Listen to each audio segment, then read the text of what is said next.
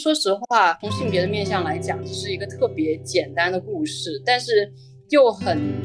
值得从计划生育的角度去讲。然后它是在一个少数民族的农村地区的这样的一个关于计划生育的故事，可能是一个很好的切入方式。而且从这个角度去理解这这个故事的话，会有很多可以延伸的宗教社社会因素去讨论。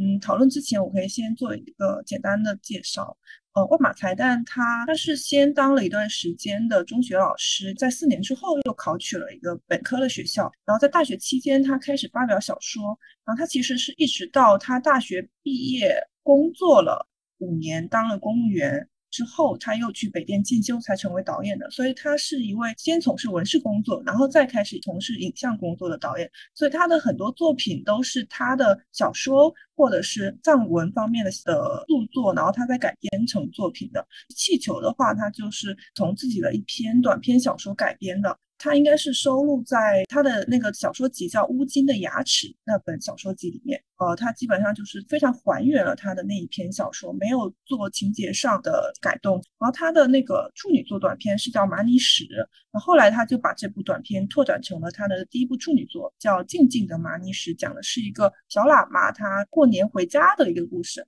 然后今天，呃，不是因为我们讨论的是藏地新浪潮这个主题嘛？然后这个词其实是，呃，零九年还是零八年的时候，南加大他在有一次万马的那个影片专题放映会上提出来的。呃，当时他们放映的影片，呃，就是《寻找至美更登》，零九年的时候。然后后来是因为除了万马之外，还有松泰加和那个拉华加，他们两个其实也都是以前跟万马一起拍片的共同的创作者。松泰加他应该是一开始是担任摄影岗位。然后像拉华加也是有担任过制片人的岗位之类的，然后后面他们也开始加入到藏地电影的创作之中，而且他们之间的创作联系是非常紧密的，所以后面慢慢慢慢就有更越来越多的人就使用“藏地新浪潮”这个词来指代说，呃，藏地电影他们在创作方面，呃，作者之间可能出现了一些新的现象。刚刚听你介绍导演的时候，我就在想，那。导演他有这样的一段经历的话，他是不是把自己的某一些经历？因为我是从电影叙事来看的话，他是不是把就是那个气球的妹妹的前夫 是他？或者是刚刚听你介绍的时候会这样想？因为我觉得就是他妹妹跟他前夫之间发生了什么，其实是是不知道的嘛。然后，然后他的姐姐就是这个女主角，我觉得也是一个她处在一种保守跟想要突破什么的。那种之间吧，他其实是想为自己发声的，但是最后他屈从于宗教跟男权，我觉得就很可惜吧。在我这里看来，如果单纯把这个故事看成是一个农村妇女所面临的困境的话，我觉得我有看到非常类似的就是发生在我身边的我的亲戚的故事，就是农村的女性，包括我的爷爷奶奶那一辈。很，那我的奶奶跟我的外婆都生了七八个小孩，所以就是会有这一块很现实，让我觉得非常共鸣，然后非常悲哀的一个面相。但是我我觉得我没有办法去做价值判断。然后我为什么会觉得他，呃，就是那弹幕里面有人评价说是对宗教的讽刺，我会觉得有点可笑，是因为我觉得它不是那么单纯的一个批判或者怎么样，它有更复杂的想要去呈现，但是又。不想简单的做一种价值判断的面向在，然后我觉得就是如果我们加入了这个宗教的因素去讨论，就是尤其是电影最后三十分钟集中爆发，就是我觉得电影一个小时四十多分钟，在一个小时十分钟的时候都是很平淡的故事，然后直到最后三十分钟突然大爆发，所有的冲突都在三十分钟之内全部呈现了出来。然后如果我们加入了这个宗教的因素，到底要怎么去看待？到底？他的他的这个小孩是不是爷爷的转世？然后到底我们要不要去服从某这个宗教？从一个女性主义、从一个性别的角度去考量，当然是觉得这是扯淡。当然应该要为自己着想，应该要听那个医生的话，然后应该就是坚持把这个胎给剁了。我看这个电影的时候，我会非常的不舒服，尤其是联想到现实当中在发生的故事。但是我又觉得。我如果用我自己一个汉族人的角度去判断这个事情，从一个西方的女性主义的角度去判断这个事情，是不是显得非常的，就是没有 give the credit to this film？所以我很想听听大家对于就是这一块的电影叙事的想法。可以做一点小小的补充，就是万马他这部气球确实在它上映之后是有在，呃，我看到了一些资料是有在藏族地区引起了一些争议，就是关于你刚刚说的，可能有人认为它是一种对佛教信仰的挑战。然后万马才旦他在采访时也提到说，就是关于他是关于转世这一块是有自己的故事来源的，应该是发生在他和自己的家人身边的一个呃故事，就是在。地区在地区上，他们还是比较相信这个点的，呃，然后另外一点是，其实这也不是万马才旦他第一次因为这个类似的问题而受到他们本族人的批评，就是所谓对于呃信仰的不尊重。他其实，在拍一五年拍塔洛的时候，因为当时塔洛他用的是一些流行的情歌作为推广曲，然后那个时候他已经开始遭遭受他本族人的批评了，因为呃，可在藏族地区来看用。嗯，流行歌曲就是公公然的去宣传这样的呃流行情歌的话，在他们看来也是不太合适的。气球的上映其实就更加加剧了他的这种来自本族的反对，就是因为这个电影的时代背景，就从手机来看，很明显应该是零几年的事情，我会觉得万马做的还不够。但是因为它发生在零几年，就是它它这样的一个呈现，到底它已经形成了某种挑战。它确实构成了一种挑战，而且，呃，其实我自己的理解里面，万马才旦他的每一部作品其实都想提出一点挑战，然后只是这一部作品他从的性别的视角出发去进行这种挑战，但是他可能并不是像他本族人那么认为的，说他要去挑战的是佛教信仰。我觉得他更想去挑战的应该是大家对于既定地区的印象，或者是呃所谓的对于这种当地传统的理解，他更想表达是一种现状吧。就是现在他们处在这种文化交融的时代，是没有办法去避免说你受到影响的。他可能更想表达的是这个方面。那冲突是他展现这种呃文化摇摆的一个很重要的方式。但我我自己是并不认为他是有意挑战什么的，因为可以从他比如说呃对转世这个呃信仰的看法中可以看到，他是非常尊重他们当地的传统的，以及说呃如果你去看他更早一些的。再往前一点，或者更再往后一点，就是其他的电影，它其实表现了非常多。它对于捍卫传统的理念，就尤其是寻找至美更能，就表现得非常的明显。那气球，我觉得他是想从性别的角度去呃做一些现状的探讨，但并没有到要挑战的程度。我自己会觉得这部当然是奥马才旦的一个转型的一个作品，并不是他有意这样做，而而是我觉得他就是在创作过程中慢慢形成了这样的一个转向。就是我看过他早期的，加上这一次的智美根灯，还有呃后面的塔洛撞死了撞死了一只羊，直到这个气球，它其实我们能看出来它的的脉络，呃一些脉络是存在的，但是的变化，我更关注它的一个变化，这变化就是性性别在这里面的呈现。他早期的片子在做这部片之前，呃基本上女性角色绝对是配角地位。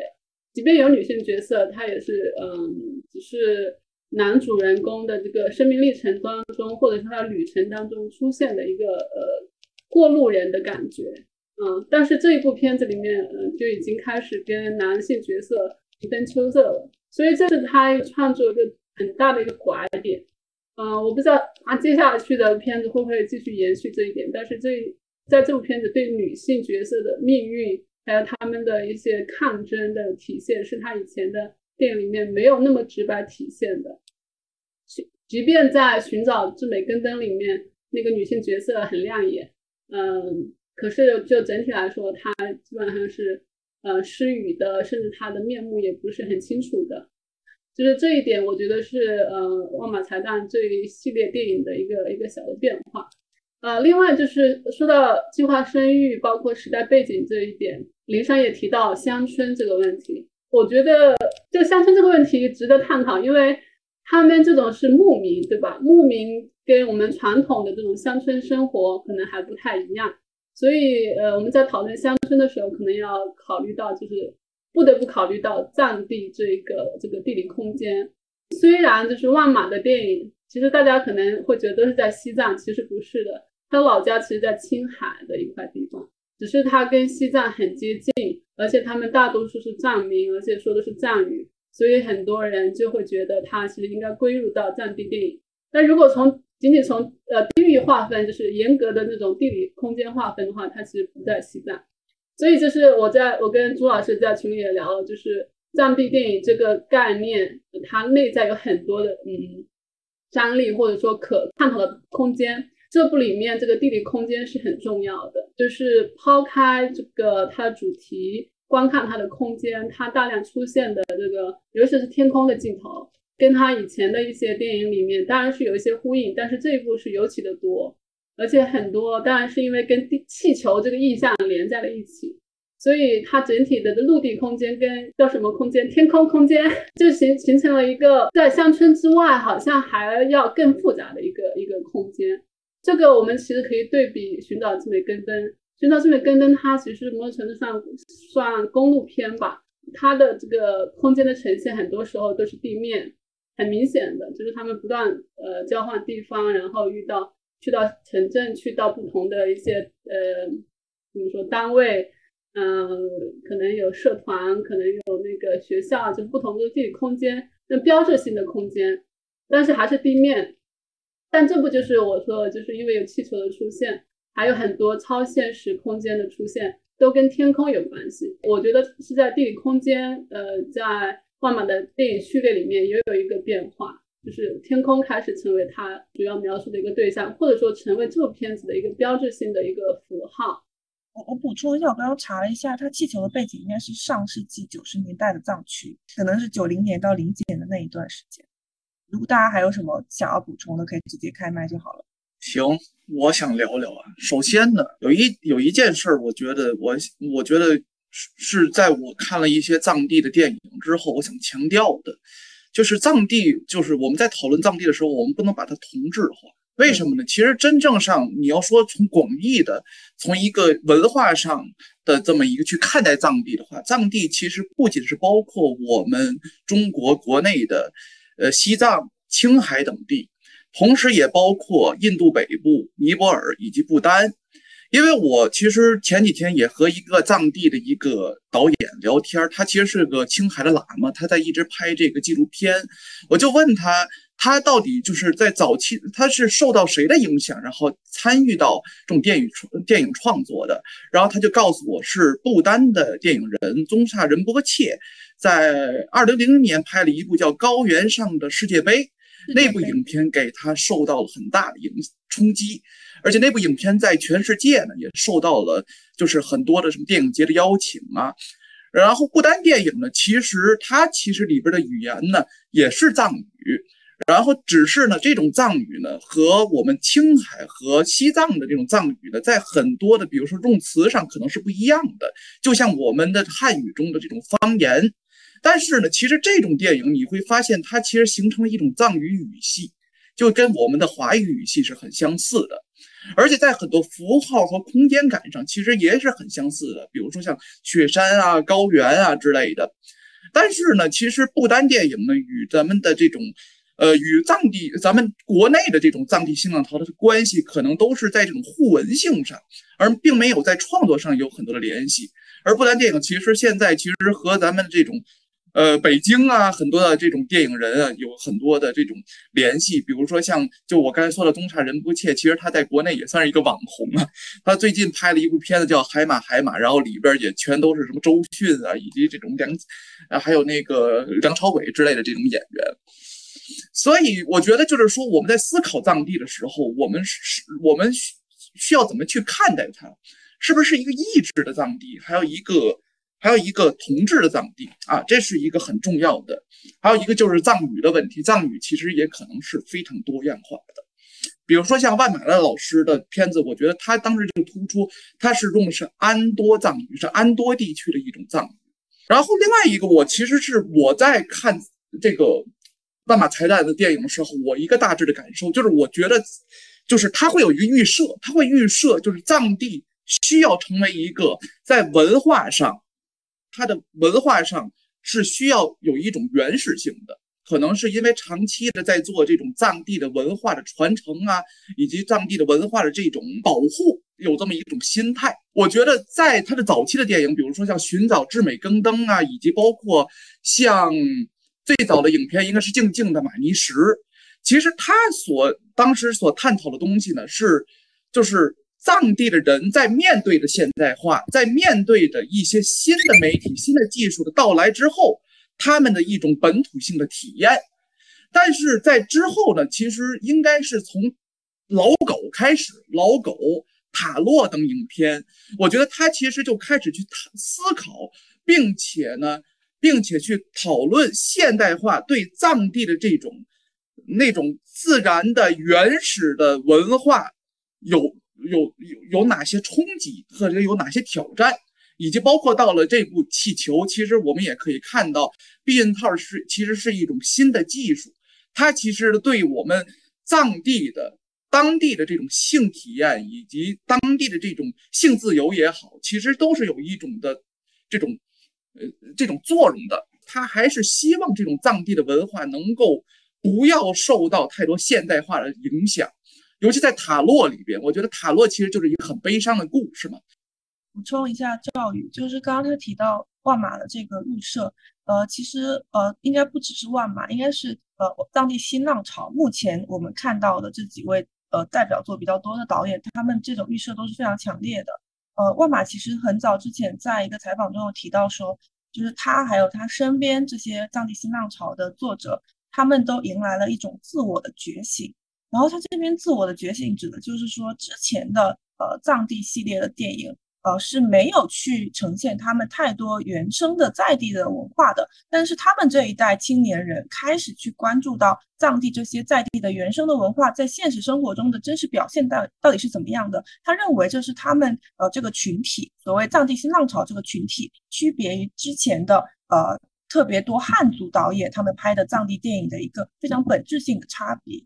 我可能想先接着刚才赵宇说塔洛的那个点，想谈一下我自己听，其实不是我自己的想法，是我在听波米的反派影评的马嗯马后炮还是耳旁风的时候，他有一个简短的几分钟的音频谈了塔洛，然后他会把塔洛理解为并非是一个嗯。藏族或者是藏区的原生态的原始的，或者不是不能用原始传统的文化和他他他所面对的现代冲击，他并没有把它理解为一个传统和现代的冲突，而是把它理解为一个两代人之间的冲突。因为我们看到塔洛一开始就是他能够流畅的背诵为人民服务，然后所以 其实他是一个一开始他并不是一个一张白纸，而是有意识形态也罢，国家力量也罢，就是。在这张白纸上已经写上了一些编码，编码又产生了问题，或者说又产生了一些脱节、脱落这样子。我觉得可能在理解塔洛或者理解万马的其他电影的时候，这可能是一个比较重要的参数。然后我自己想接着气球说的，其实也是跟国家力量有关的一个想法。刚才一直在提到计划生育这个点，但是没有展开。其实我就是想就这个点稍微谈谈。呃，卓嘎他有一个很朦胧的觉醒，然后他这个觉醒很明显是受到了计划生育政策的影响，因为在他他去医院的路上，就是有很多跟计划生育相关的宣传标语，比如优生优育啊等等这样的标语，作为一个参照，提示着我们他这种想法的来源，或者他这种想跟这种他这种想法是怎么来的。然后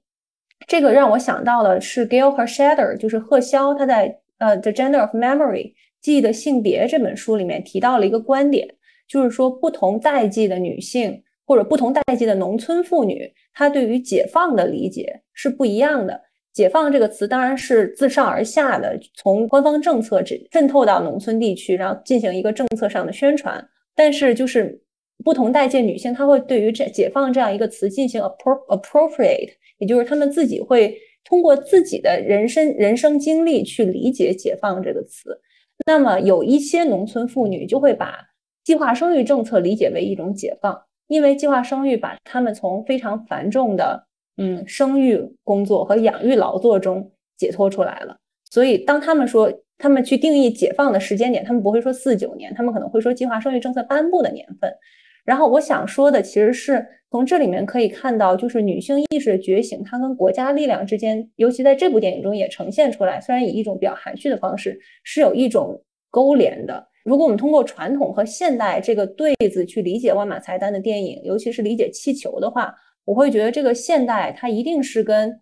呃国家力量，甚至不止在不只是像塔洛那里面呈现出的一种市场化经济的力量，而就是国家的生命政治层面的力量联系在一起的。从这个角度看，可能现代和传统之间的冲突就被 complicate 了，或者就被复杂化了。就是我们没有办法说万马它是站在哪一边，或者它是就是要突出女性觉醒这样一个主题，或者说它要突出西藏的本土文化被嗯藏区的本土文化被冲冲冲击这样一个主题，而是它把这种复杂性给呈现出来。这大概是我想说的。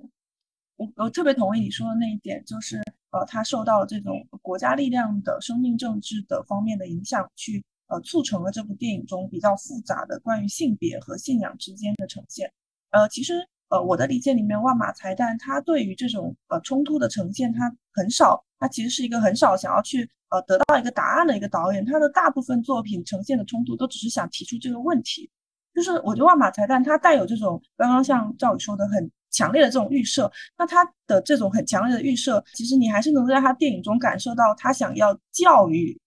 教育呃观者的这种呃意图吧。就他想要教育的目的，不是说要告诉大家一个答案，而是想要告诉大家说，现在存在这些问题，呃，这些问题不能被无视，就不能被坐视不管，我们必须要正视到这些问题。呃，这个是我理解里面他的大部分电影想要表达的一个最终目的。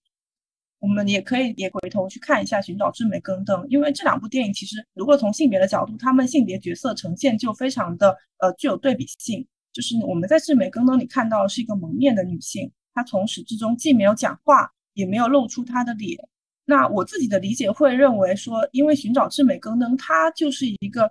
她的她的反思是有的，但是她更加的站在一个要维护传统的这样的一个立场。所以这个女性的角色，我们就很少很难去说她是否有觉醒。我认为她在这个片子里面，其实更多的是作为一种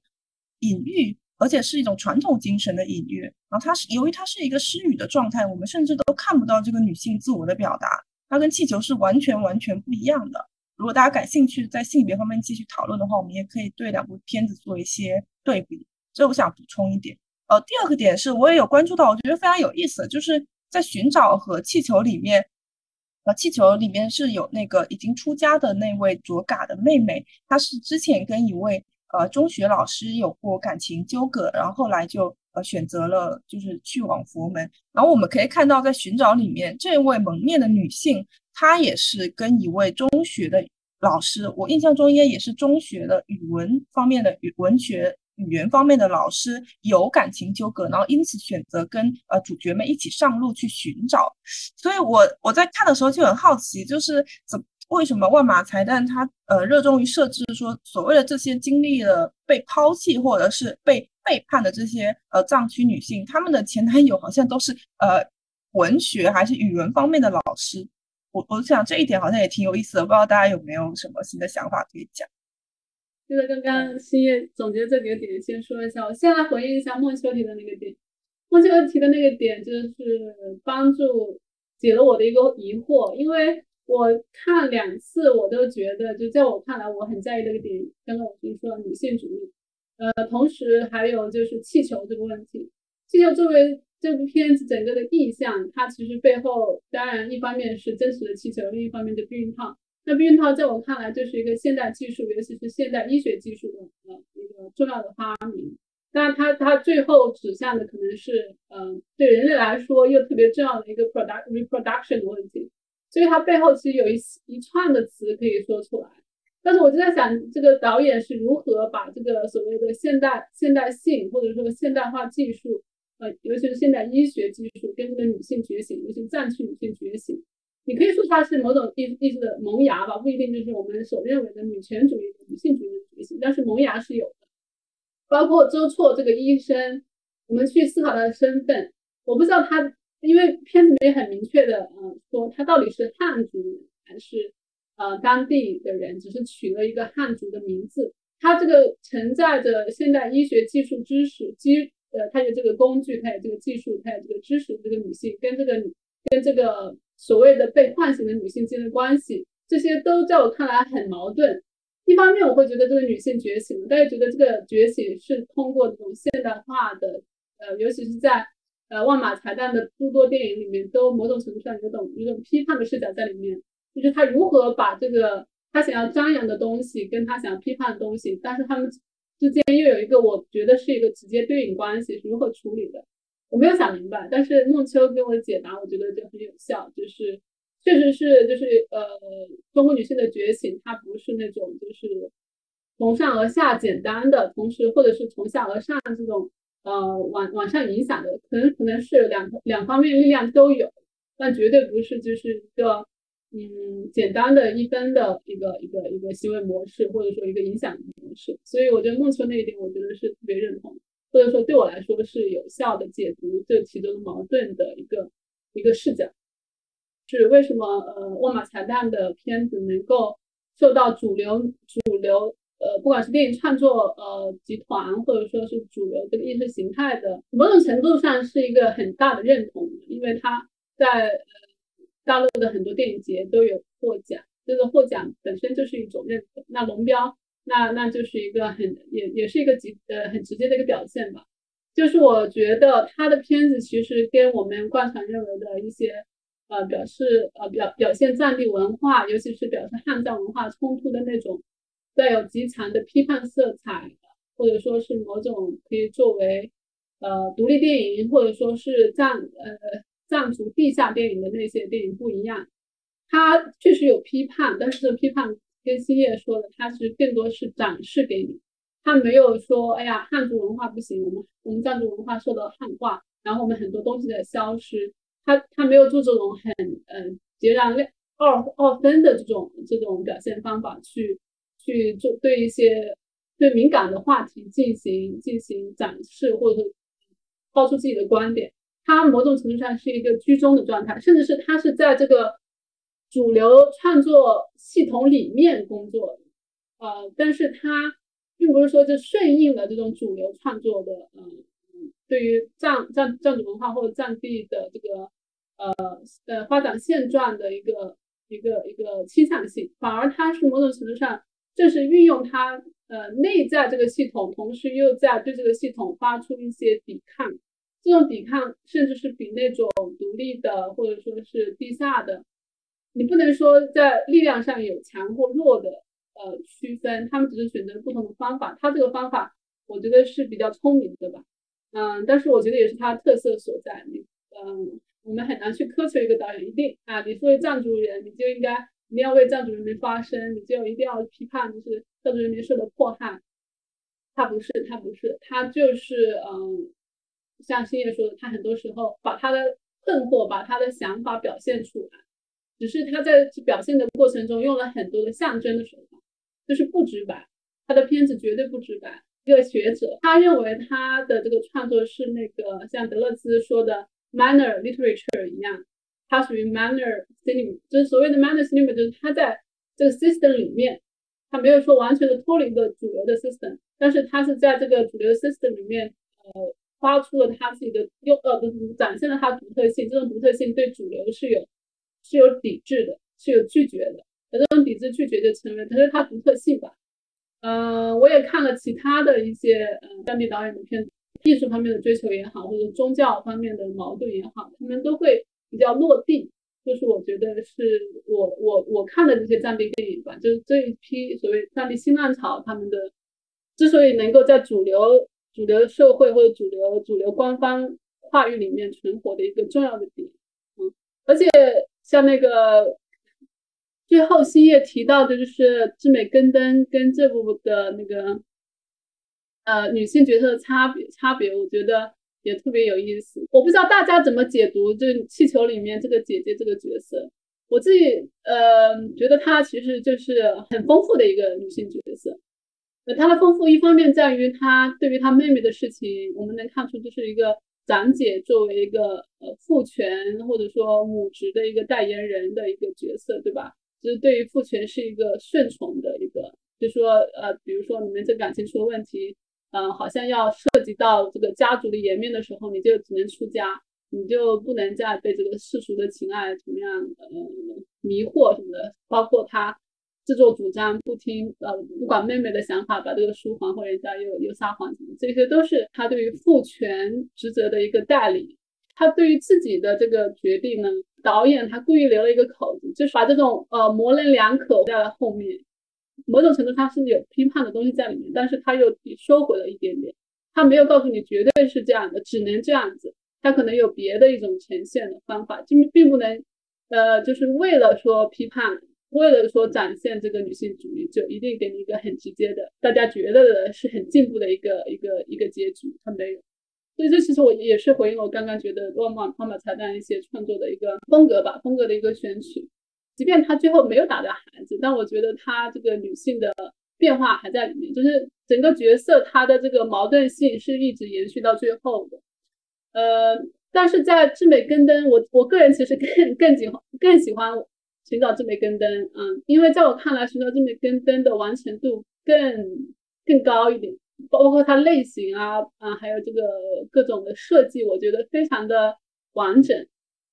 并不是那种感动我的影评，而是它的这种从电影本身就电影这种媒介或者这种在线形式，它是很完整的。包括它的我刚刚说的各种呃地理空间的选取，绝对是精心设计过的。学校和地下学校 KTV，也许是舞厅吧，还有那个呃剧团这些，就是都背后都有所指，可能就是一个完整的一个象征系统。气球里面，我觉得它有新的东西，可是，嗯，在我看来，完完整度吧，完整度没有《寻找这枚根灯》那么高。那《寻找这枚根灯》里面这个女性角色，就跟其他的，比如说，呃，华语电影里面的一些女性角色，甚至是更广的世界电影里面女性角色，它的特殊性就在于，嗯，它本身具有极强的，呃，能动性，就是星爷说的这个，他们最后上路，跟他最开始提到的这个要求。是有很大的关联的，就他成为了一个触发者，就成触呃，尤其是公路片，它等等于是它作为一个起点，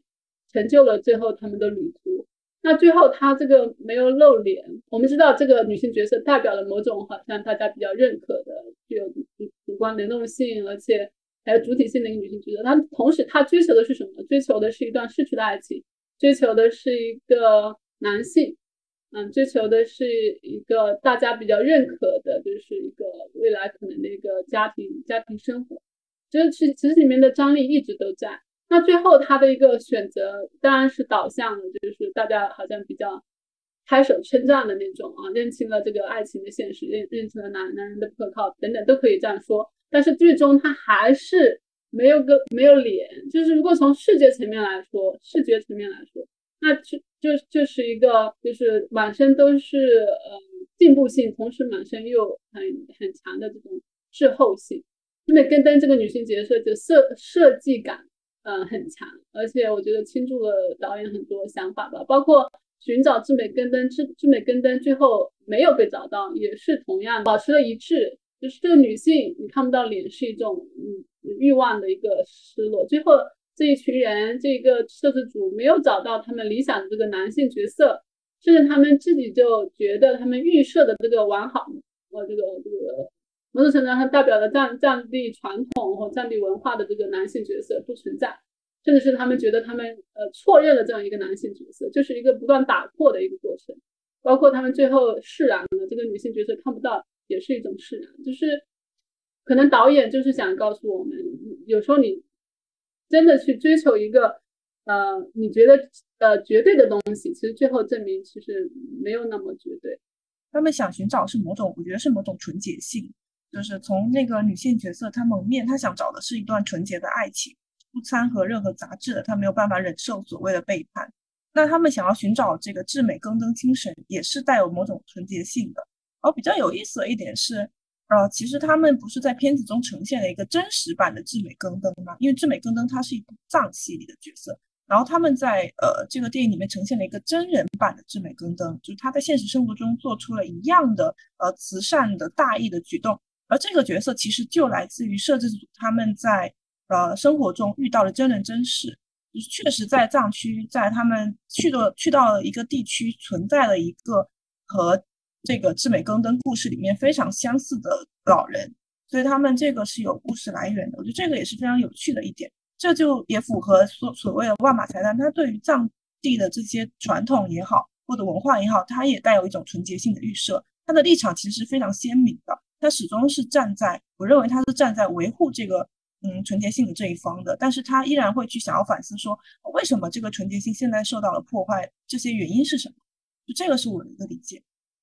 呃，然后我觉得可以呃稍微拉回一点电影语言，就是刚刚先各位讲到，他对于这个女性角色的设计，呃是有很强的痕迹的。其实可以，如果我们去看阿巴斯的电影，就会发现，呃，他的这个《叫世美更登》跟《橄榄树下的情人》还有《随风呃是》是完全完全非常的相似。就是一个是寻找智美更登，它故事结构跟那个橄榄树下的情人基本上是一模一样的，没有做什么太多的改动。然后里面女性角色的设置，我认为也受到了很多阿巴斯电影的影响，就是无声的或者是蒙面的，呃，然后代表某种纯洁的象征的，就是在随风而逝和橄榄树下的情人中，我们都可以看到类似的女性角色的设计。万马才旦他他有谈过阿巴斯，他自己是说他受到过阿巴斯影响，但是他认为主要是在上学的时候。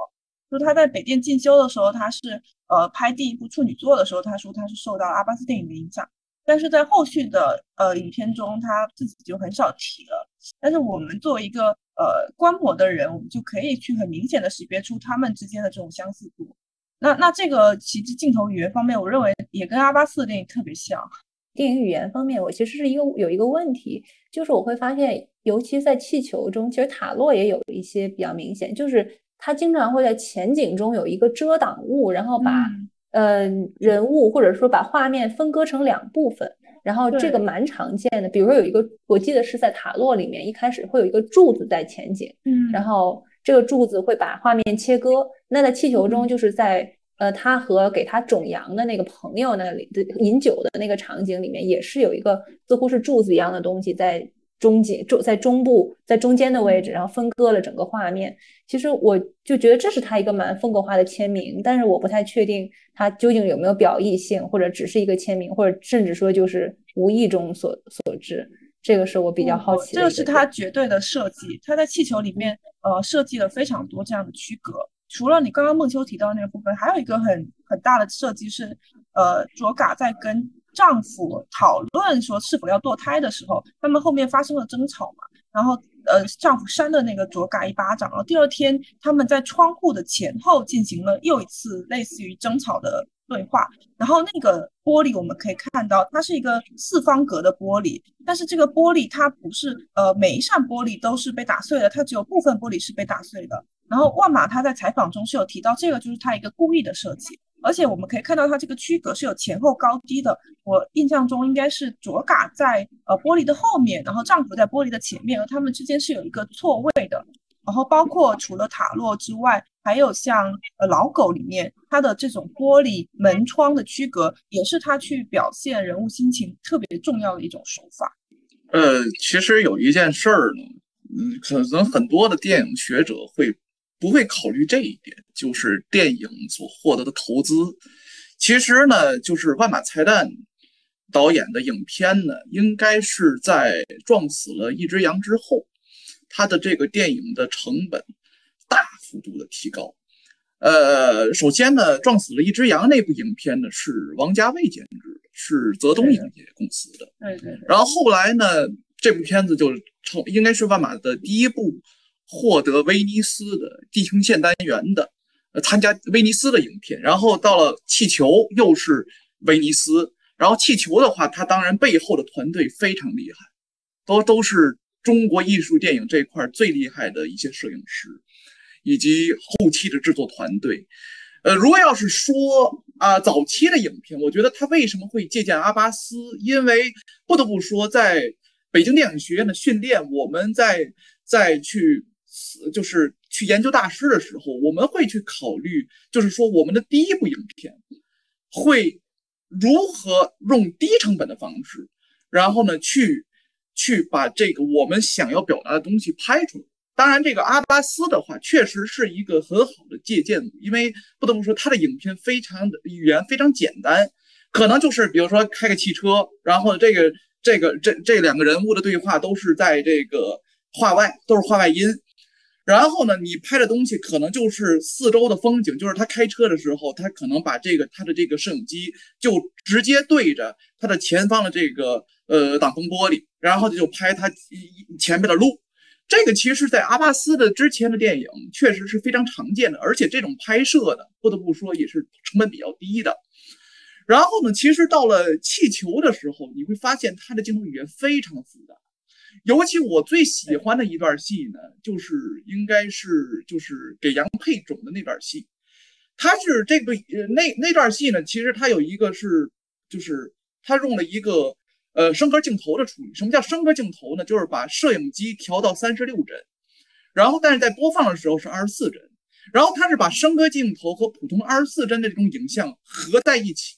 然后那种视觉冲击力是非常强的。而这种东西呢，当然不得不说，是因为他的团队非常好，因为他的摄影师当时就是吕松野了。吕松野也与万马财旦合作了很久。吕松野应该是从塔洛和他合作的。嗯，吕松野拍了很多的艺术电影，比如说像什么张大磊的《八月》呀，还有很多其他的影片。那个万马财旦和吕松野合作了三部吧，应该到现在，一部是塔洛，一部是这个撞死了一只羊，一部呢就是这个气球。要讨论作者性的话，可能要把他的这个摄影师放在其中。就是确实，这个吕松野在国内的艺术电影界是一个他的视觉效果、视觉风格非常突出的一个一个摄影师。呃，这是这是我的一些补充啊。我可以回去说一下刚才我们说到关于那个纯洁性的问题。我有一个类似的阐释。我感我感觉刚才仙姑好像是会把就是女性作为 agent。就是他作为这个寻找的旅程的一个驱动者，这种主体性跟他呃对于嗯过去的留恋啊，或者对于一对于一段未来家庭的呃对于一个未来家庭的期待，把这个作为一个张力去感受它，是这样吗？呃，我我听的好像是这个意思，但是我自己的感觉是，就是她其实这个女性她的内在动力是完美的契合了寻找至美更登这样一个剧组的动力。因为这个女性，她其实是一个深陷于过去的女性，就是她的呃，她的 obsession，她的执念，她的牵挂，完全是在过去的。就她希望一切维持在一个原始、一一维持在一个传统的静止的状态不变。也就是说，她的伴侣仍然是在农村，在在在农村，然后跟她一起扮演《至美更登》这一出藏戏。嗯，但是。呃，这就涉及到刚才中学老师那个问题嘛，就是说为什么这两个电影中都会有一个中学老师角色的设置？我觉得其中一个原因就是中学老师是这个呃农村地区的青年人向外流动的一个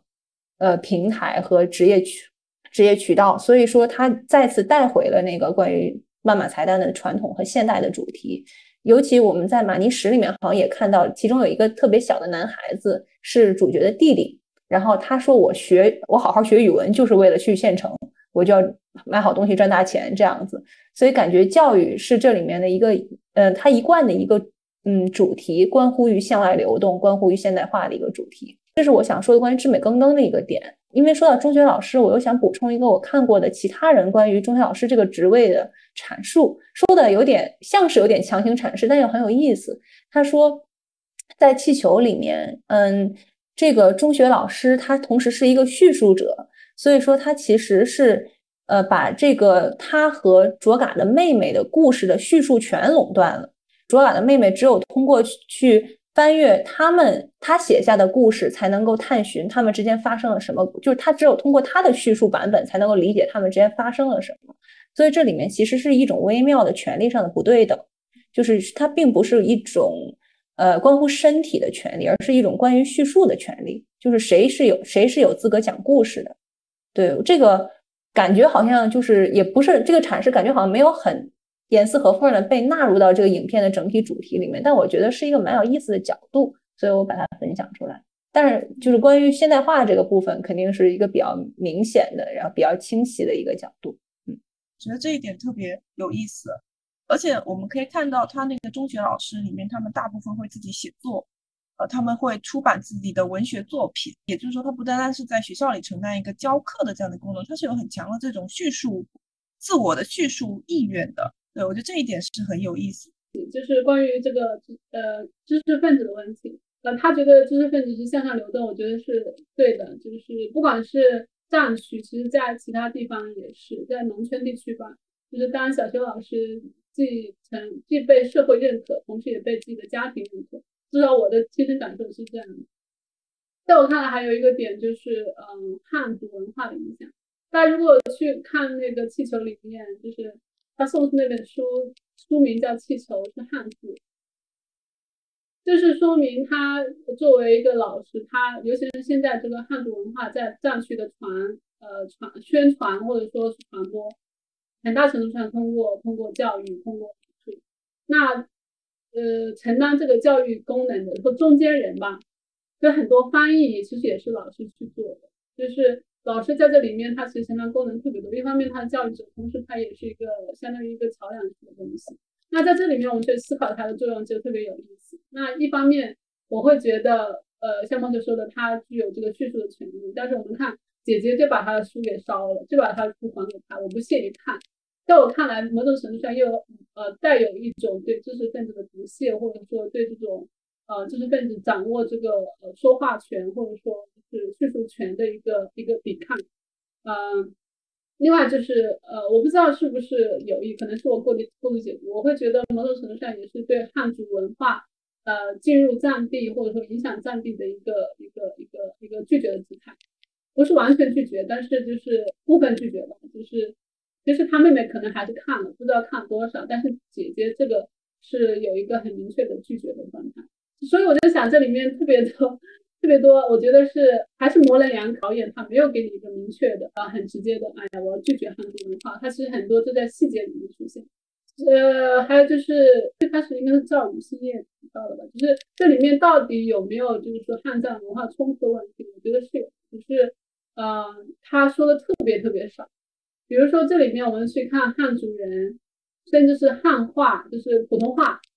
出现很少。汉族人出现在哪？汉族人出现在城镇上，那个普通话最后只有他在卖那个，他去买气球的时候说了一个普通话。他是牧民，他其实他已经会说那个普通话了，就说明汉族文化的影响已经是比较深入的了。只是他们可以选择，我不，我什么时候说汉，呃，说普通话，什么时候不说普通话。某种程度上还是一个呃藏地的 agent 的问题，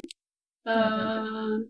另外就是回忆一下这个老师这个事情，我自己会觉得是跟他的自己当老师这个经历有关系了，但同时又有点让我回到我们以前好多期的讨论的，就是出现这种情感纠葛的，一般都是跟文字类的老师有关系，士大夫或者是说是知识分子，很多就是文科类，多数会怎么说围绕两类老师，一个类是就是。masculinity 就是体育老师，或者是呃历史老师和中文老师。历史老师、中文老师就是一个文跟呃历史老师和中文老师文的一面，然后体育老师是武的一面。这个还是很传统的中国对文武这两类男性角色的一个热衷吧，热衷。还有就是回应一下赵宇提到这个投资的问题，我觉得确实特别有意思，也是回应那个战地新浪潮他们他们起步，一方面当然跟北北影有很大的关系。战地尤其明显，其他的呃呃地方新浪潮很多也是呃北影出来的，这里面有传承的问题，当然资金也是一个很大的问题。北影本身它自己的这个教育呃培培养系统，就是跟主流的这个这个这个距离其实很近。另外就是大家去看《寻找之美跟灯》，我当时就有点惊呆了。虽然我知道就是他的很多片子都有一些大佬在背后，比如说。寻找之美跟灯，它总策划就是徐峰，不知道大家呃对徐峰了解多不多？徐峰当然是侠女里面那个呃女性角色，她后面后她不不不演电影之后吧，就基本上都是做幕后工作，都是呃她致力于培养这些，就是她觉得很有创造力的导演。那呃当时那个什么啊？《霸王别姬》其实也是他幕后是他最大的推手之一吧，《霸王别姬》最后能请到呃两岸三地的这些这些演员，然后成型，他是有很大的助力在里面的。那这个里面他也是总策划，这吓我一跳，就是啊，在寻找金美根的第二部作品的时候就有这种规模。当然里面还有田壮壮，还有谢飞，谢飞、震动天，那都是中国老一代老一代电影电影制作者，尤其是震动天，嗯，那那后面那个家族渊源也太重了。就是震动片跟谢飞，其实某种程度上已经已经能看出，就是他跟主流的这个距离其实不远。万马才旦吧，其实每年 First 的这几天啊，他你看他都会当评审，因为他就是他就住在西宁，他很多的时间都会在西宁，就是每年 First 他都会约很多人很多人喝酒，每就是差不多每天都是这么一个晚上吧，然后八九点钟叫一帮人喝酒，有学者呀，也有年轻的导演啊，也有很多和他合作的人。所以现在我感觉这个藏地新浪潮啊，它已经形成了一种创作的一种团体化。其实就在国外有很多的电影创作，它是团体性的，就是说这些人是彼此互相合作的。所以就看到很多像什么松泰加、拉华加的电影，包括现在的九美成立，包括很多其他的很多导演，比如说去年有一个片子叫《一个人的葬礼》啊，他那个导演叫超然。都会挂上万马才旦导演的名字，都是他是监制，然后呢，也有他他其实现在有一个电影公司叫做应该叫呃马尼什影业，然后这个公司呢也会把很多呃攒起来很多的人，然后去投资啊，就是他们藏地新浪潮的电影，同时也有他发现的一些好苗子，所以现在就是说不得不说，这个这个藏地新浪潮正在已经形成了一个团体，而且这个团体会越来越大。我感觉确实这个 first 也真的就是就在西宁，我觉得每年我我现在感觉就都会能见到万马彩蛋监制的影片，或者万马彩蛋他们这个团队制作的影片。对，纠正一下我刚刚的一个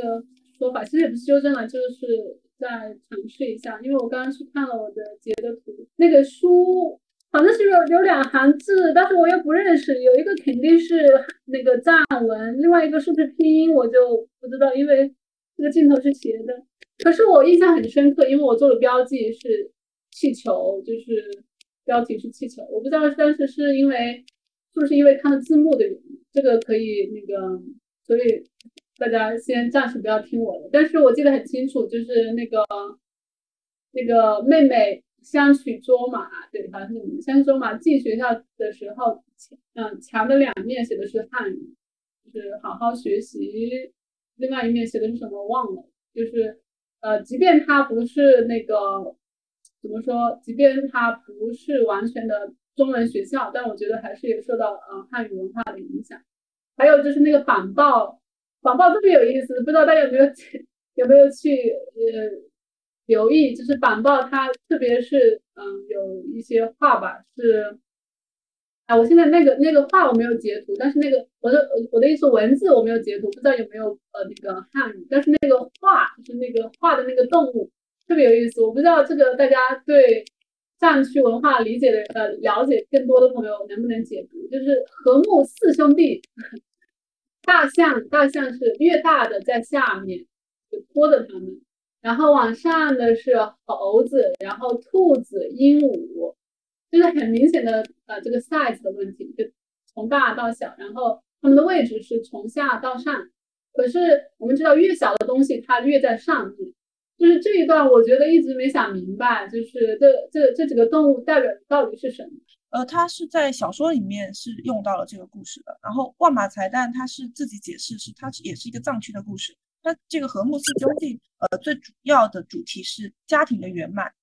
然后他在那个影片中，呃，其实也拍出了这一段，就是他在小说里面是，呃，有两个弟弟，然后还有一个爷爷，他们一起去在家里面扮演这个和睦四兄弟的故事。但是在呃电影里面，他后面把这个片段删掉了，所以应该只剩删到只剩下你看到的那个板报了。因为其实，在万马的电影里面，他特别喜欢用藏戏作为一种呃文本的自反的直射嘛。我们看到《至美更登》，《至美更登》它就是一出藏戏，然后包括从其实从马尼什开始就很明显了。然后刚刚也想回应一下仙姑说的这个呃汉语的问题。如果你去看他的处女作《马尼什》的话，你会发现这个汉语的问题会更加的凸显，因为他有一个非常呃，我记得在《马尼什》里面就有讲到说这个。呃，出家的喇嘛他有一个弟弟，然后弟弟在受呃在受义务教育嘛，然后他就是回家之后，他就跟哥哥来讲自己学到的这个汉语，所以延续到智美更登，我认为倒是也不奇怪。比较好奇那个关于超现实呃风格的镜头的问题。我想补充，就是最开始，嗯，不知道谁说的，这种作为导演的 signature，嗯，尤其是在镜头语言方面的，孟秋提到的遮挡拍摄，啊，遮挡拍摄或者说间隔拍摄，但我觉得这两个是要分开来说。间隔拍摄就是，尤其是喝酒那一段，那个间隔拍摄，当然是前景是那个柱子，一方面上面空间嘛。空间他们可能就是有一个柱柱子支撑他们帐篷式的住房，这是一个空间所限。另外，他选的这个，我觉得是造成一种人和人之间的隔膜。就是你们去看他们俩的对话，他们俩的都互相好像说的是呃没有说同一件事儿，你知道吧？他们我在说我的，你在说我的，就是他们这种呃人物之间没有达到那种呃就是很很贴心的状态。至于后面他跟他老婆出现矛盾的时候，尤其是他拍那个羊不知道什么袄子，他们的袄子的时候，也是故意隔开来的。那个就很明显两个人出现矛盾了嘛，所以那种呃遮挡是很明显的，就是跟人物间的关系是有关系的。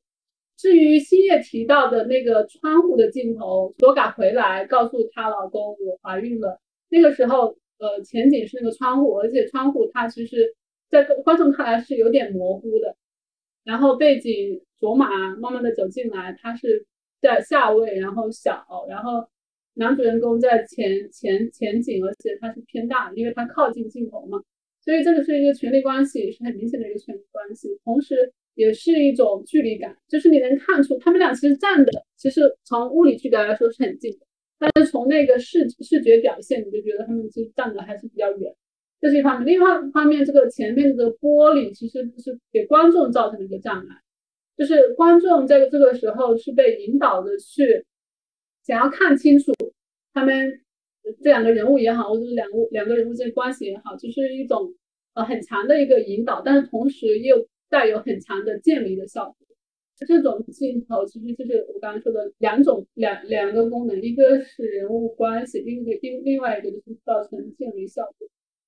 这种渐离效果是有意为之的，因为一旦一个因为观众他是一一直想要看清的，但是那个玻璃呢又把又把观众的视线遮挡住了，就是它一方面吸引你去看清，但是又没让你看清，这是很明显的一个渐离的效果。就是每个镜头还是要单独说一下，它们功能在具体的语境里可能不一样。啊，我另外补充一点就是，忘了是哪个学者了，他其实观察已经很很突出了，就是我其实也看得很明白，就是。尤其是那个最后的时候，接近结尾吧，就是男主人公去城镇，然后去拜了那个，他也许没拜，就是有一个很大的文成公主，那个是很明显的跳格，跳格拍摄，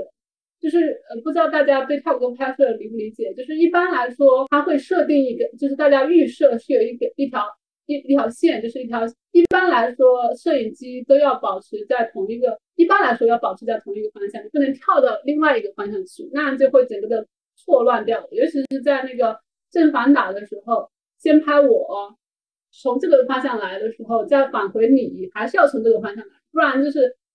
拍的是我们俩是同一个面相，但其实我们俩是面对面的。这个跳格拍摄是在好莱坞。嗯，好莱坞里面的一个禁忌，尤其是经典好莱坞时期，就不允许出现这种这种让观众知道啊，这个出这个这个是嗯，就就什么穿帮了。但是在很多，尤其是新好莱坞以后，就有力的打破了这个一百八十度跳格拍摄的这个禁忌，就不再成为一个禁忌。很多呃艺术电影或者说文艺片都会使用这个方法，就是它的方法最重要的目的之一，就是我刚刚说的一个建建立效果，就是。突然打破了这个幻境，就是就是告诉观众啊，这个不是一个真实的故事，这是一部电影。就是那个是很明显，他先去，嗯，大家去看的话，三个镜头吧，先去一个大的这个呃文呃这个文成公主的像，然后我们再往下拉，是这个男主人公走向他。正常来说是反打过来，但是他没有，那个是很明显的一百八十度的套格拍摄。就是那个那个镜头，当然是一个直接互换观众去认识到，嗯，这这不是呃这不是一个真实发生的，是一个电影。你要你要自己去想这个为什么。同时，为什么在那个时候出现跳格，我觉得是很有意思的。呃，文成公主的话，我自己的理解就是汉汉族文化，以及对，就像孟秋说的，它是一种身份，对身份的追问，因为文成公主她是一个唐朝的和亲公主，啊，她在藏区是有很大的影响力的，然后她最后呃停留在文成公主的面前，而且是在她买完气球之后，她是拿着那个气球站在那个雕像面前，呃，这个气球是向一位来自内地的小贩买的，我们从他的口音中可以很明显的听得出来，然后最后他拿着这个从呃小贩内地小贩来买的气球，然后站在这个。呃，来自内地的中原文明的文成公主的雕像面前，这两者之间的关联性应该还是蛮强的，一种身份，关于身份的追问。看完了撞死了一只羊，以及包括气球，我发现梦境中就是在这个梦境的这一段摄影中，我觉得更加强调了一种人与自然的一种状态。就是前几天，其实和朋友在聊，我不知道就是是不是藏地的电影，自然而然的会有一种对于生态的一主题的这么一种阐释。当然了，但但是是不是生态电影，咱们另当别论。但是确实是，就是说人与自然的关系，在藏地的电影中，我觉得是一个很重要的一种主题。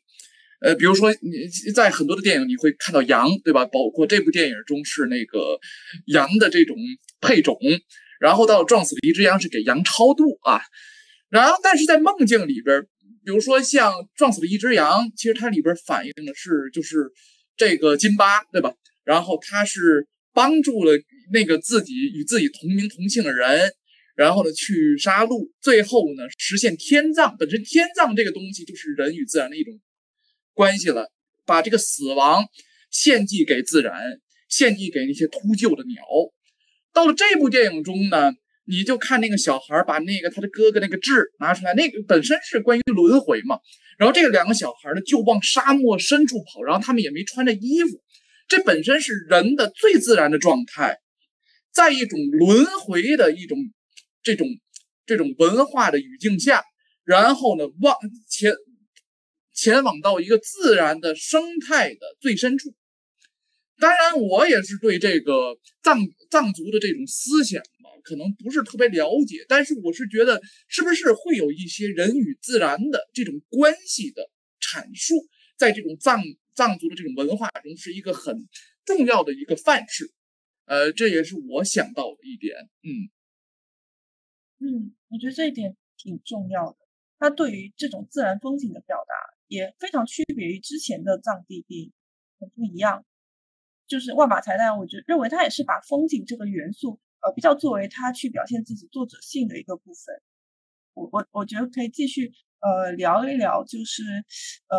音乐方面，因为我自己是那天我看了一个。德格才让的一个访谈，然后德格才让他现在不也是加入了这个藏地导演的序列中吗？他也拍摄了自己的作品。那他之前其实是在呃寻找最美更登还有其他万马才旦的片子里面担任过声音方面的工作。然后他有提到说，这个寻找至美更登它里面车载音乐都是他精心设计的。但是由于我我确实不太懂藏语，然后我就听不出来他的这个音乐设计的意图。不知道有没有朋友了解这个的？就是寻找至美更登他们在路上的时候。就是这个是他唯一设计的音乐，除了车内的音乐，其他地方都没有设计别的音乐了，所以我也挺好奇这一点。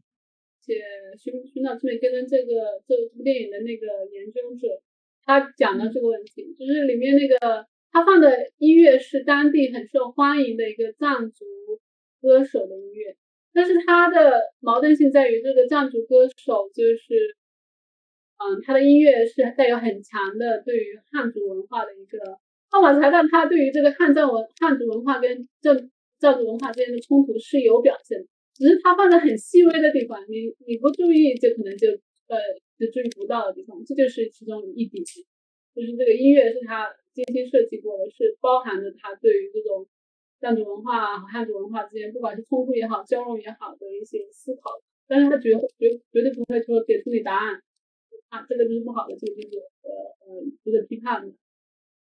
呃，刚刚讲到那个那个导演，就是主角导演江阳，他一直在通电话，这个其实我觉得也很有意思。我也我也就是在我的那个笔记里面有 note 想要跟大家聊的，就他一直在跟他妻子讲电话，应该是因为他那个铃声响起来的时候，好像就是什么阿爸什么阿妈找你，就是我我认为应该是他的妻子或者是他的对象这样的角色。但是他从始至终都没有正面的展现他们电话的内容，或者是对方是一个怎样的人，他一直都是一个，也是一个，也有点像那个呃戴面纱的那个女孩一样，也是无名的、无声的，在这个影片里面，但是她却每次都在重要的地方会呈现。你看，在结尾的地方，当他没有呃找到这个理想的人物的时候，电话响起了，然后，然后在开头第一个镜头，他就是接接完电话，然后从那个高地上慢慢的走到公路上，那第一个镜头就是展现他打完电话回来的这个场景，所以我觉得这个电话也挺有意思的，不知道大家是怎么想的？嗯，刚才谢谢自己的解释，我就挺认同的，就是我没有想把它理解的很实。我觉得它就像是那个面纱下的女子一样，就是这里面有很多重的寻找，对于面纱下面的真正面容的一个寻找，然后对于已经失落的过去的寻找，对于至美更登的品所象征的品质的一个寻找，对于至美更登的角色的寻找，以及就是对于导演的秘密的寻找，就是这些人他们也都很好奇导演究竟是怎么回事，他家里或者他的情人妻情人或者妻子究竟是怎么回事，就是。感觉我没有想把它理解的很实，我感觉他给我的那个意象就像是在面纱下的面容一样，就是大家都很好奇，都想要揭示，但也谁都没有去戳破，然后最后也没有得到一个完全的展示。嗯，对，一开始还有点想把它理解为一个，比如说私人空间与公共空间，但感觉好像这样想不是很，就有点生硬，感觉有点刻意。如果把它理解为一个私人空间和公共空间的冲冲突的话。那我我我自己更倾向于把它理解为一个，就是有待揭示的故事、隐私或者是秘密。嗯嗯，对，我想起了这部电影，它的英文名就叫《The Searching》，它突出了是寻找这个动作。所以我自己的理解里面，寻找是它整部电影贯穿的一个非常核心的一个主题吧。这也是之前为什么会。谈到阿巴斯的时候，我会说它是一种致敬，因为寻找就是阿巴斯电影里面其实是一个从始至终都在去反复表达的一个呃命题。因为阿巴斯他自己也是在那个他的书里面写，他认为呃寻找是伊朗文化里面比较重要的一个点，就是而且重要的还不仅是寻找的过程，还有寻而不得的这种感受。然后寻找至美更登，他就是反复的再去呃。去聊这个寻找，包括我们还可以看到那个，呃，车里面那个老板，他一直在讲他跟初恋的故事，然后他跟初恋的故事也是一个寻找的过程。他的初恋在他回来之后就已经结婚了，就消失了，就不见了，他就失联了。然后他去不断的去寻找他的初恋，然后还有这个对导演江阳，他或许他的秘密也是他在寻找啊，以及他回到这个村子，他去他在寻找什么呢？我觉得他也是在寻找一种过去自己熟悉的感受。他可能以前是在这里长大的，但是当他回来之后，发现呃这种熟悉的感受已经被呃更加现代化的场景的设置所冲冲散了，他没有办法再寻找到自己熟悉的那种过去，但是最终都是一种寻而不得。那个老板也没有成功呃找到了他的初恋，但他们之间的感情已经消失了。然后那个蒙面的女子，她虽然找到了那位她的前男友，但是他们之间的情感也已经破裂了。对了，我觉得他可能更主要的还是想表达这样寻找的状态，以及这种寻而不得的这种淡淡的、可能带有伤感的，但是有有有一种命定的这种悲伤的感觉的这样的一个结。再说一个关于刚才我们说那个身份的问题，因为我我在我在聊到我在对话框里面打出来说，可能文成公主她关于身份的追问的时候，忽然就想到了塔洛，然后就忽然觉得这两个文本关于身份的讨论非常像。就是首先，他关于身份的，首先塔洛是一个关于做身份证的故事，他就很很很直的给到你说，对，这是一个关于寻找一个人的身份的命题，然后而且最后他的身份错谬了、脱落了，然后变得不可寻找，变得更加模糊了。如果他以前还能够通过很厉厉害的记忆力，直接的背出为人民服务。他现在已经背不出来，他个自己已经认不出自己是谁，并且他变得轻于鸿毛了。这样就是一个身，不管是身份还是身份的意义和价值感的失落的命题。然后更关键的是，就是这里面的身份的命题也跟一个所谓的嗯汉文化，不能叫汉文化，就汉民族政策相联系。因为就是身份证这样一套呃控制和管理系统，它就跟就是国国家的，就是以汉民族为主导的国家力量相紧紧的联系。然后这里面又又联系联系回气球里面，她是文成公主，也是一个中原文化的形象。然后它这里面对于身份的一个追问和疑惑，也是跟一个代表着中原文化的民族民族的所谓的起源、起起源、起源的意象相联系的。然后我就 somehow 我觉得这两个文本关于身份的表述都很像，就是那种模模糊糊的像。但是又又挺像，但是我又说不出来这两个之间的具体的联系是什么，所以就觉得是个挺有意思的点，想要提出来。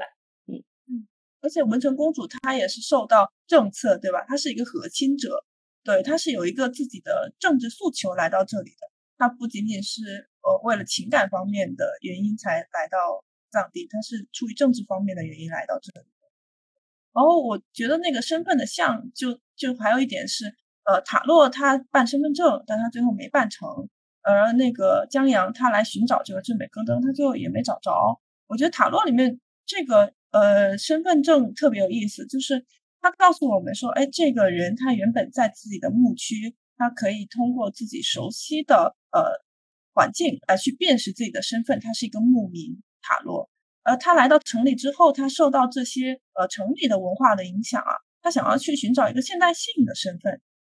他想去办身份证，去获得官方的这个认可，但是后面发现他是他把这个他，所以他就把这个辫子给剪掉了。就他是通过一个身体的象征来去表现他这个身份的追求，他把代表他牧民身份的这个辫子剪掉了。但辫子剪掉之后，他依然没有办法办身份证，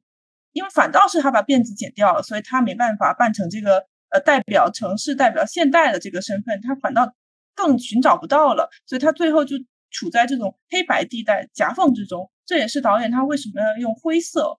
呃，这个颜色灰色作为他拍摄的呃风格。对我觉得这个特别有趣，他最后就游走在两边了，他是一个夹缝的状态，他是一个失落的状态。尤其是塔洛以前就是他不太记得自己叫塔洛，他更记得自己叫小辫子。对对，是叫小辫子吧？好像我印象反正有辫子这叫他小辫子。对对对，就这是跟他辫子是跟他的身份紧密关联的一个符号，但是他把辫子剪掉了，不管是因为杨那个叫杨错吗的的的的诱导，还是还是因为什么，把他把辫子剪掉，就相当于一个他的传统身份或者是牧民身份，就原初身份的一个失落。然后，因此他又不能够获得一个现代身份，所以就像你说的，他处在一个夹缝当中。嗯，对对对。那我觉得寻找智美更登，他们最后也是的。他想要寻找智美更登，其实他某种意义上找到了的。他找到了那个真人版的寻找智呃智美更登的演呃的的老人，就在现实生活中做出了类似举动，但是他执着于要把他们呃搬上荧幕，这个时候遭到了拒绝。就是他其实也是想通过一种现代技术去复原。他心目中的呃至美更登的精神或者至美更登的形象，呃，所以这是我觉得这是非常矛盾的。他去寻找一个传统的内核，但他又想用现代的方式呈现，然后最终他是遭到了一种拒绝。我觉得这一点也很有意思。所以他最终的寻而不得，你要说他找到了吗？他好像也找到了呀。那个老人不就是他心目中的至美更登吗？但他你说他呃没找到，他确实也没找到，因为他想要找到是扮演至美更登的。的演员，他确实没找到。我觉得这是其实他自己也是很矛盾的。我有一个印象，我记得是电影里面说他要拍的这部电影不仅仅是关于这部藏戏，就是他不是要像搞京戏媒介化、京京戏电影化一样那样去把藏戏原封不动的搬到电影上、电影荧幕上。他好像是说要嗯演一个，要拍一个。戏中戏又又又是又是电影又是戏中戏的这么一个戏，然后智美更登就是那个戏中戏，他要拍一个台上台下的一个故事。可是我觉得他那个台上台下是指就是这个演员他台上要演这么一个嗯，我们看高大上的一个人，但是他私底下又有点唯唯诺诺。我以为他是讲这个意思，就是说这个就是衬托不出来，就是这个真实的呃演员本身衬托不出这个形象，所以说拒绝让他演。我是这个感觉，并不是说他导演意图是要拍台上台下的这个这个这个戏中戏，或者说是台前幕后的一个故事。我觉得他是有预设的，他是有预设，预设这个呃这个传统跟现代他们是共存的，而且之间是有冲突的，是有反差的。所以其实他选到那个演员太善良老实了，他太符合他心目中传统的那个赤美更登，但他反倒不想要找到一个呃真正传统意义上的赤美更登。所以他遇到那个老人，虽然他们极力劝说他，那个老人不愿意出演，呃，但是我其实反倒觉得他未必那个老人是他心目中合适的人选吧。回应一下刚刚那个电话的问题。就是除了就是，当然是跟那个社区有关系。就是它里面很多个，它每个人物都是有它的作用。除了那个司机，但他司机又是一个很重要的，因为他是掌有这个交通工具的这个人。那其他几个人，就像那星爷总结的，每个人都有他想要寻找的东西。导演当然是想要寻找志美根登，然后这个女性是想要找她前男友。那个老板是他说的是一个故事，他这个这趟路上他没有一个目标，但是他说的故事是跟寻找有关系，而且他那个故事跟这个寻找之美跟灯也是完美契合的，因为他在书叙说那个故事的时候，那个故事就是一个就是一个在路上的故事，他们是去参加一个什么活动，好像是相当于那个藏族的一个文化，那个好像是朝拜的一个活动，然后遇到这个女孩儿，然后后来他要去，女孩因为要去上呃考学，然后。他又出去打工，去去的哪个地方？是北京？是北京吗？还是哪个地方？我忘了。反正是个大城市打工赚钱。我去青海给别人拍照，然后后来他赚了钱回来，去要要想要求婚，结果女孩嫁了，他又跑去女孩的那个夫家找。就是他也是一个在路上的故事，就是他这个就特我，所以我就觉得特别有意思，特别很多很多层。那对于这个。这个导演打电话，这个我我觉得除了设计之外，还有另外一个，就是我最开始说的这个空间的问题。它有一段是在路上，在那个路上是没有信号的。哪个地方没有信号呢？就是落后的地方，或者说现代技术没有发达的地方。它有了信号，是因为他当时去了学校，有了学校的地方，就说明是城镇。这这有很强的空间地理，还有这个技术，现代技术的这个影射含义在里面。就是信号的有和无，直接关涉的这个空间的变化，同时关涉的这个地区不同地区之间，他们这个经济经济程度还有还有科技程度的呃不一样，就是它里面好多层可以解读。至于他们说的是什么，其实不重要，你知道它有信号，它可以接通了，啊这个地方跟上一个地方就完全是不同两个世界。呃，至于那个是智美根登那个老人家，我觉得是就是就是怎么说呢？导演当然是有个预设，他们要找怎样的人，不然这个这个演员就不好找。那找到这个所谓的真人，是因为他把他的妻子送给了，不是送给别人，就相当于呃把他的妻子，他们用宗教的语言叫什么施予，施予给别人。但是他跟智美根登有很大的一个不同，智美根登是因为他觉得，因为他是一个王子嘛，然后就把自己的妾直接就给别人了。但是那个老人家他说了，我跟我老婆商量了之后，我老婆同意了的。就是他这个，在他说出这件事情的时候，或者说老人说这个事情的时候，他就表明我不是你们想象的智美根登，或者我至少我不是那个大家传颂的那个智美根登。就是这个所谓的适合不适合，或者说是真人和非真人之间，其实还是有很大的这个这个这个一个距离在里面。所以后面那个那个在 KTV 里面那个学生，所谓的落魄的大学生，也是在那个批判的志美根登。呃，后面他们在那个演戏，有一段有一段戏中戏，就是唱，而且那个志美根登已经穿上了戏服去表演的时候，那志美根登就忘词了，忘词之后，结果拿着本去念，这些都是对于这个故事，对于这个大家。传统认为的智美根登这个形象的一个打破，不仅是表演层面的，也是这个对人物这个分析层面。当然，这个对于这个一个 figure 的分析是根据时代的变迁去变化的。这个大学生他有这样的一个意识，是因为他受了大学，他是受了这个教育，呃，获得了一些现代的知识，然后他所所认知的这个智美根登就跟其他人认知的完全不一样，甚至是走向了一个反面。他们其实遇到了不同的智美根灯，因为那些人多多少少都参与了智美根灯的这个藏戏或者说是戏剧排排练，就是他们都跟智美根根登有关系。但是它有点就像，不是那种罗生门，但是它的模式跟罗生门特别像，就是每个人告诉你一点关于智美根灯，但是这个告让你知道，你越了解这个智美根灯，越发现你之前预设那个志美根灯不是那个样子，所以他最后你说他最后没寻找到吗？我觉得可能从另一个角度也是找到了，就是发现就是志美根登是一个这个多面的人，或者说他们嗯，或者另外一个找到就是打破了原来那个那个那个固有的，获得了一个新的认知，这就是为什么他最后都很释然。正好那个仙姑提到了这一句，就寻找老人这一个这一个环节，我是觉得其实，呃，就在这部电影里头的这个导演他的视角，我觉得是跟作为导演的这个万马才旦的视角是非常就高度重合的。就他这个寻找，我觉得其实就是有点像我们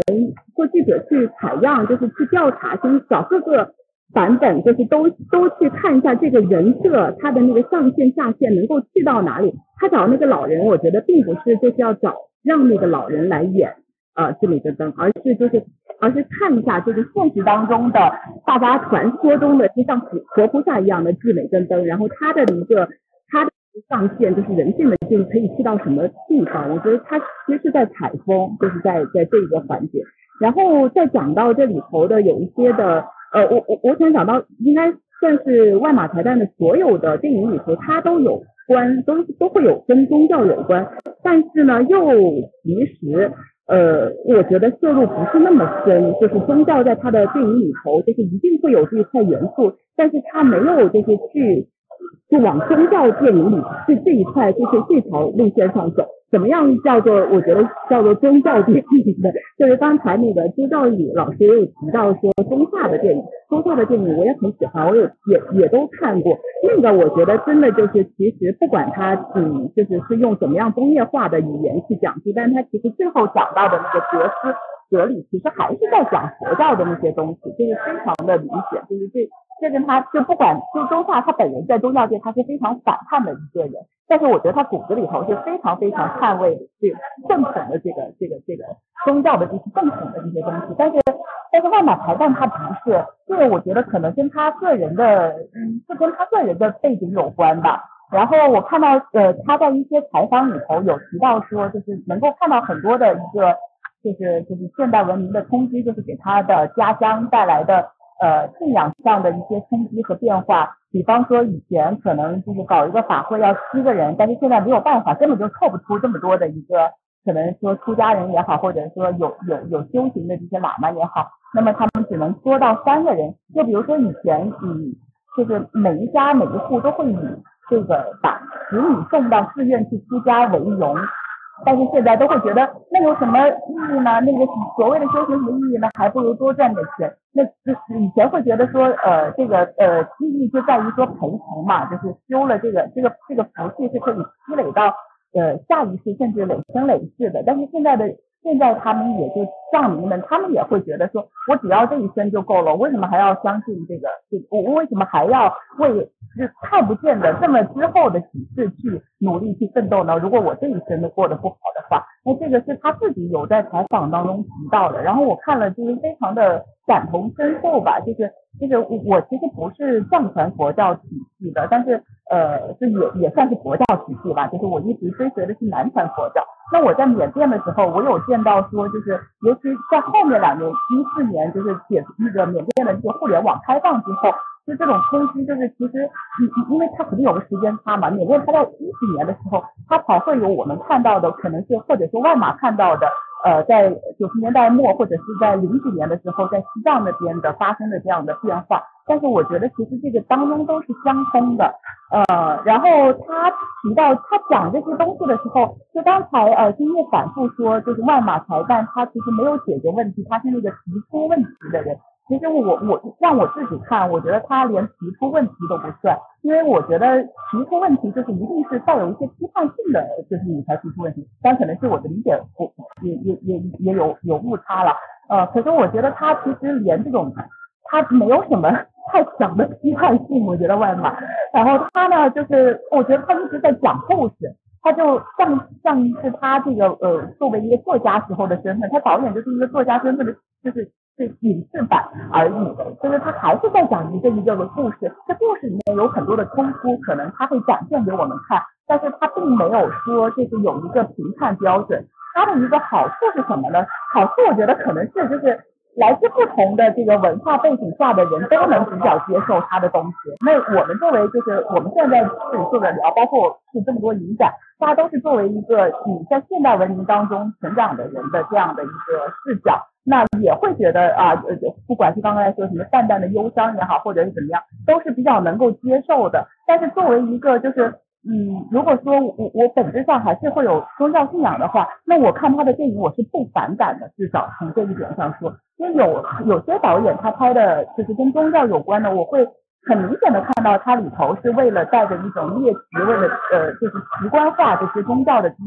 这些符号。但外码他他不是，我觉得这个好处是，嗯，刚才天波有提到他是非常落地的，就是把这些东西就是他自己怎么想，他碰到怎么样的困惑，他就很很真实的这样表现出来。这一点反而我觉得我们都非常感同身受。那比如说像《寻找至美真灯》里面就是一直讲的这个故事，这个其实是藏传的经文里面呃的一个一个故事了，藏译的这个经文里头。但是其实南传的经藏里头，它也有很也有很类似的故事，就是一个人他要他是呃，因为他累生累世就是有这个菩萨的这个根气，所以他不仅可以把自己的妻子舍出去，还能把儿小孩舍出去。那么这个其实，说实话，就是作为我作为一个现代人，然后进入到寺院当中去，我一开始是非常不能接受这样子的价值观的，就是非常明显嘛，对吧？对，你怎么，你是为了自己的福报，然后，就是把你的这个家人施舍出去，扒拿出去，那这个这个。这对于我来说，这确实是要需要斗争一下的。那在他的电影里头，这一部电影里头也很嗯，也是非常具体的表现出来，就借着那个就年轻的那个小孩的那个嘴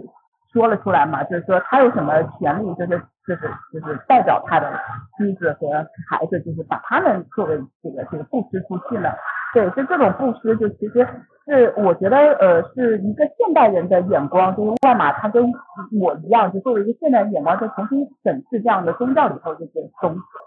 呃，这里头我我发现的就是，呃，不管是在呃寻找真理跟灯里头的那个蒙面的女孩，她也是一直想要寻找，但是寻找不得。然后那个在气球里头，呃，那个那个女那个就是那个妹妹安妮，就那个小小尼姑。他的角色其实也是寻而不得的这样的一个角色，那呃嗯，就是他在表现这种现代和现代的伦理和过去的这个宗教里头的这个呃教育相违背的这样相冲突的这些处理这些问题的时候，我觉得他处理的非常的，你说是暧昧也好，或者说你你技巧也好，但我觉得就是都是从各方面来看都是比较平衡的，就是大家都可以去。去去思考它这个背后的这个问题，去思考它这个冲突，而不会就是让人就是马上就会就是跳出来，就是就可以批判另一方。那我觉得这一点其实也是我比较欣赏万马的电影的地方。我觉得最后阿米达那个补充特别有意思，就是他们从传统走向现代会经历一个阵痛，这个阵痛我感觉在老狗里面其实表现的更加明显。就如果我们去关注它电影空间的呈现，我们就会发现，呃，相比。其他影片来说，老狗它的表现就很有意思，对吧？它表现了很多他们在建设工业城市的废墟。不知道大家有没有看过老狗那部片子？呃，老狗那部片子里面有特别多的废墟镜头，呃，废墟空间的镜头。就什么在街边的瓦砾呀，然后瓦砾旁边的一个台球桌，就他们是一个非常混杂的一个环境。呃，我之前的老师有提到说，一般来说我们表现这个废墟影片，呃，废墟空间会跟破坏还有腐烂有关，就是表现跟生命对立的这种死空间。然后在那个老狗里面就特别有意思，它通它最后就是在一个废墟空间里面完结了那个老狗的生命。藏獒，它是一只藏獒呢，它是代表了当当地的老人他们想守护的呃藏地传统，因为以前呃在他们看来这是一家里面比较神圣的就生物或者事物，所以它是不能轻易的去被贱卖或者是被呃抹去的，它就是在表达一个他们从传统到现代过渡的一个阵痛。嗯，我觉得新叶刚才说这个废墟特别好，像本雅明在他的这个德国悲喜剧起源里边就提到一句话。在思想的界中，预言就是在事物事物界的废墟，所以呢，他就认为，其实就是说，当我们看到废墟的话，我们会想到一些历史在这里边曾经发生的那些样子，而这种样子的本身，在他看来是有一定预言性的。所以我觉得就是说，像万马才旦的影片呢，像刚才那个阿米塔老师呢，也是聊到了一些抛弃与被抛弃的这种范式，在他的这个影像中的长期的出现。那么本身我认为，其实他也可以，我们也可以把他的影片理解为一种藏地在现在的现代性中所遇到的一种，而本身他的这种文本呢，也是具有一定的预言性的。呃，所以我我觉得这一点是我想到的一点。其实，我觉得这个是万马才旦它这一系列电影吧，除了撞死了一只羊。呃，和气球，其实它其他的影片都很多的去探讨的是这个方面的问题，包括马尼石也是有的，然后还有呃刚刚说的老狗和塔，好老狗和塔洛是更加明显的，但到了撞死了一只羊和气球，它好像又呃更加的去回到了这个关于传统文化或者信仰文化的。主题探讨上面了，它更少的去涉及，呃，这种空间，尤其是工业性空间，呃，对于藏地它正在经历这个现代化阵痛的这样的一个地域来说产生的影响。过去算不算或许梦本就是现实中的光景，无论是否在意，它一直在这里，无声呼吸。